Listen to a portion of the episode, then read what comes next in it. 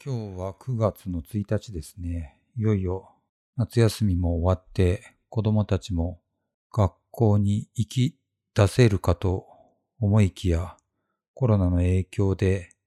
夏休みが延長になっているという子供も多いのではないでしょうか。ということで、えー、先に番組の紹介です。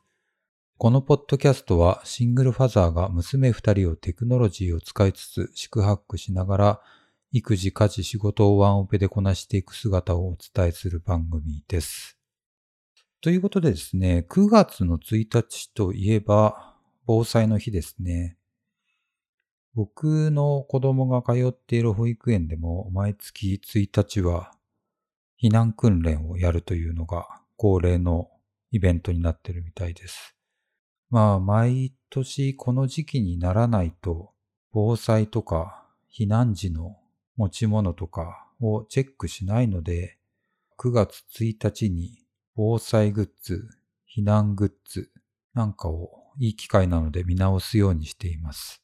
地震とか洪水とか、まあ災害が起きた時に、えー、どれくらいの期間自分で生き延びれば助かるのかな命は助かるのかなっていう基準をあらかじめ設けてですね、その期間自活できれば、まあ命は助かるんじゃないかっていうのを、僕の中では72時間ですね。3日間に定めてます。まあこれは諸説あると思うんですけれども、過去の東日本大震災とかの事例を見てると、まあ3日間耐えられれば自衛隊が来てくれて、それなりの避難場所を確保できて、食事もトイレも睡眠も取れるのかなっていうところから考えています。なので今回お話しするのは僕が揃えているというか用意している避難グッズについて少しお話しできればと思います。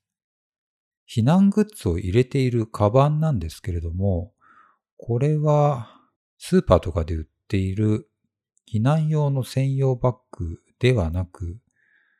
登山用のバッグですね。モンベルのトレッキング用のバッグ55リットルのやつですね。まあこれ特別に買ったというわけではなくて、かなり昔ですね。子供が生まれる前に登山で使っていたものを流用してるっていうだけです。まあこれレインカバーもついているし、軽いしですね。結構丈夫なので、天候を気にせずに使えるっていうのはありますね。防災グッズとか避難グッズと登山用のグッズって結構物が被るところがあるので、まあアウトドアメーカーから選んでもいいのかなとは思っています。僕が使っているカバンは黒なんですけど、本当はもう少し目立つ色ですよね。瓦礫とかに埋もれても目立つようなオレンジとか赤とか、そういうカバンの方がもしかしたらいいのかもしれないですね。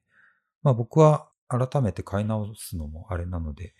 これをそのまま一旦は使うようにしています。バックパックに入れているものを少しだけ紹介できればと思います。まあ、ここを入れていくものについては、我慢をできないものっていうところから考えるようにしました。一個はやっぱりトイレですよね。まあ、これは時間とか場所とか状況とか問わず我慢ができないものなので、入れてるものとしては、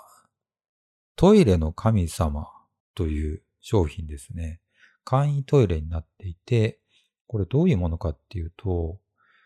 洋式トイレに、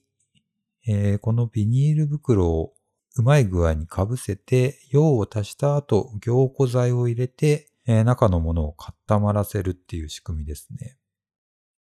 基本的には洋式トイレがある前提のものなんですけれども、まあなくても使えるようです。はい。これは Amazon で買いましたね。確か4000円ぐらいだっただと思います。で、保存期間もおそらく15年って書いてあるので、一回買っておけば、それほど頻繁に買い替える必要はないと思います。あと、子供用として、おむつですね。まあ今、うちの子供はおむつはしてないんですが、避難場所でどういう状況になるかわからないので、一番大きいサイズのおむつを10枚ぐらい入れています。はい。あとは水ですね。これもないとすぐに脱水症状になってしまうと思うので、保存水っていうのを、これも Amazon で買ってます。500ml のペットボトルのものを8本、全部で4リットル分ですね。僕自身と子供2人分ですね、の水なので、4リットル分を持っていますが、これめちゃくちゃ重たいので、もしかしたらあと1、2本減らして保存してもいいかもしれないですね。次が食事ですよね。まずお米ですね。えっ、ー、と、アイルス大山というメーカーの非常食。これがですね、水かお湯を入れるとご飯が出来上がるという商品でレトルトになってるんですけれども、これを14食分入れていますね。これも5年保存可能なものなんで、あんまり頻繁に入れ替える必要はないんですけれども、一応僕は毎年入れ替えるようにしています。はい、正直言ったあまり味は良くないんですけれども、まあ避難中に味を気にするよりは、とにかく死ななかったり、病気にならなか、ならないというのが大前提なので、はい。あと、カロリーメイトですね。これはプレーン味のやつを4箱と、えー、ビスコですね。これは缶のやつを持っています。万が一雨に濡れて、えー、カロリーメイトがダメになったとしても、ビスコがあれば、まあまあ缶、缶なので大丈夫かなといったところですね。あとはサニタリー関係ですよね。非常用のウェットティッシュ。これも5年間保存できるものを、えー、100枚かける5セット。なので500枚分持っています。まあ、手を拭くのは当然ですけれども、怪我した時とか、えー、トイレに行った時もこれで代用できると思います。あとは、あれですね、医療グッズですけれども、これはセットになっているもので、包帯とか、ピンセット、ハサミ、あとバンドエイドとかがセットになったものですね。これも Amazon で買ってます。あとは、まあ命には直接関わらないけれども、必要なものとして情報ですよね。当然災害時にはあまりスマートフォンとかが役に立たない前提で考えています。まずですね、AM、FM ラジオ。これはパナソニックのやつですね。確か2000円ぐらいで買った記憶があります。これは乾電池で動くものになりますね。まあ、この AM、FM ラジオっていろいろ種類があって、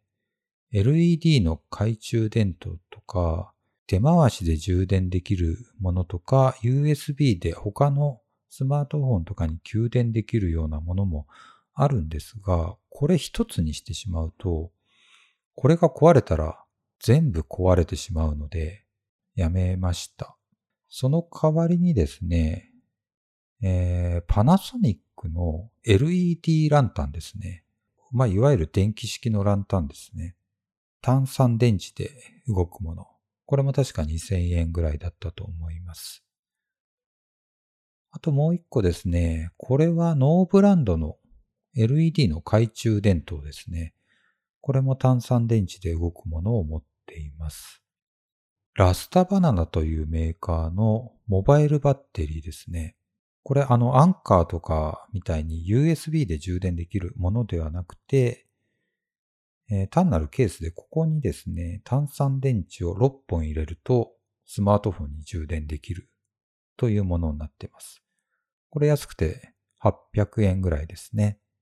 あと、ライトニングケーブルと USB-C2C のケーブルを持っています。洋服関係ですね。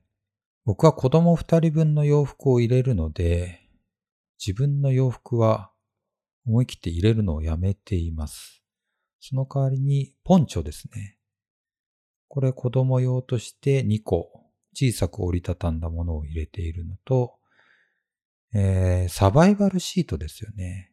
エマージェンシーシートとも言うと思うんですけれども、これは登山用ですね。オレンジ色になっていて、ま、なんて言うんだろう。アルミホイールの大きい版みたいなやつですね。普段は畳むと20センチ四方ぐらいになっていて、広げると1メートル80ぐらいになるシートを持っています。で、これオレンジ色のシートで、まあ、災害時でも目立ちやすいっていうのと、実はここに笛ですね。笛がついていて、この笛を吹くと自分の居場所を知らせることができるというものになります。これは2枚入り2セットですね。を持っています。手袋ですかね。これは軍手を3枚入れるようにしています。そんなとこですかね。一応これをすべて入れてですね、毎年チェックをして異常がないか。で食べ物とお水は毎年入れ替えを行っています。まあ、これだけあれば、なんとか3日間、僕と子供2人が自活できるのかなといった想定で入れています。まあ、欲を入れば、他にもいろんなものを入れておきたいんですけれども、入れられる量も決まっているし、あんまり入れすぎると機動力も減るし、歩くのも嫌になってしまうとあれなので、一応ある程度限定して入れるようにしています。はい。といったところで今日はですね、9月の1日ということもあって、避難用グッズについてお話しいたしました。今日は以上になります。ありがとうございました。